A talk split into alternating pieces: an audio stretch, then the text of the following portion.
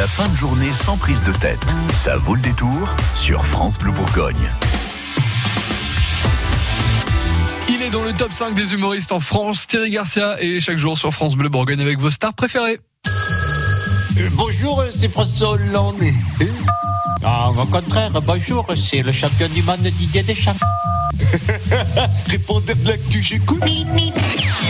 Hello, buenos dias, good morning, the répondeur France Bleu. Ici Nelson Montfort, en direct de Roland Garros, où comme tous les ans, on espère tous que Joe Wilfried Tsonga parviendra enfin à faire jeu égal avec Raphaël Nadal. N'est-ce pas, mon cher Philippe? Ah bah ouais, Nelson, mais pour ça, euh, bah peut-être falloir euh, qu'il fasse un effort. Hein. Vous voulez dire à l'entraînement, mon cher Philippe? Bah non, à la pharmacie pour prendre des vrais anabolisants, des vrais corticoïdes et des vrais bêta-bloquants.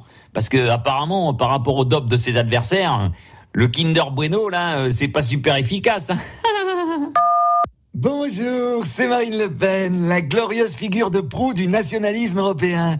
Alors après avoir subi ce printemps une vague de froid venant du Groenland, on nous annonce pour ce week-end une vague de chaleur venant du Sahara. Alors une fois de plus, ça prouve que le Rassemblement national a les solutions à tous vos problèmes. Car si on se décidait à fermer nos frontières, nous pourrions enfin vivre dans un pays tempéré. Et ne m'accusez pas de stigmatisation, parce que euh, c'est quand même l'immigration qui empêche la climatisation, non? Hein?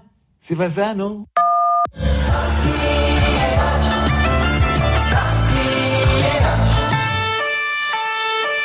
Bonjour, c'est Christophe Castaner, le premier flic teufeur de France. Alors maintenant qu'Édouard Philippe laisse les élus locaux décider de la remise en place des 90 km heure, euh, de nombreux départements abandonnent la limitation à 80.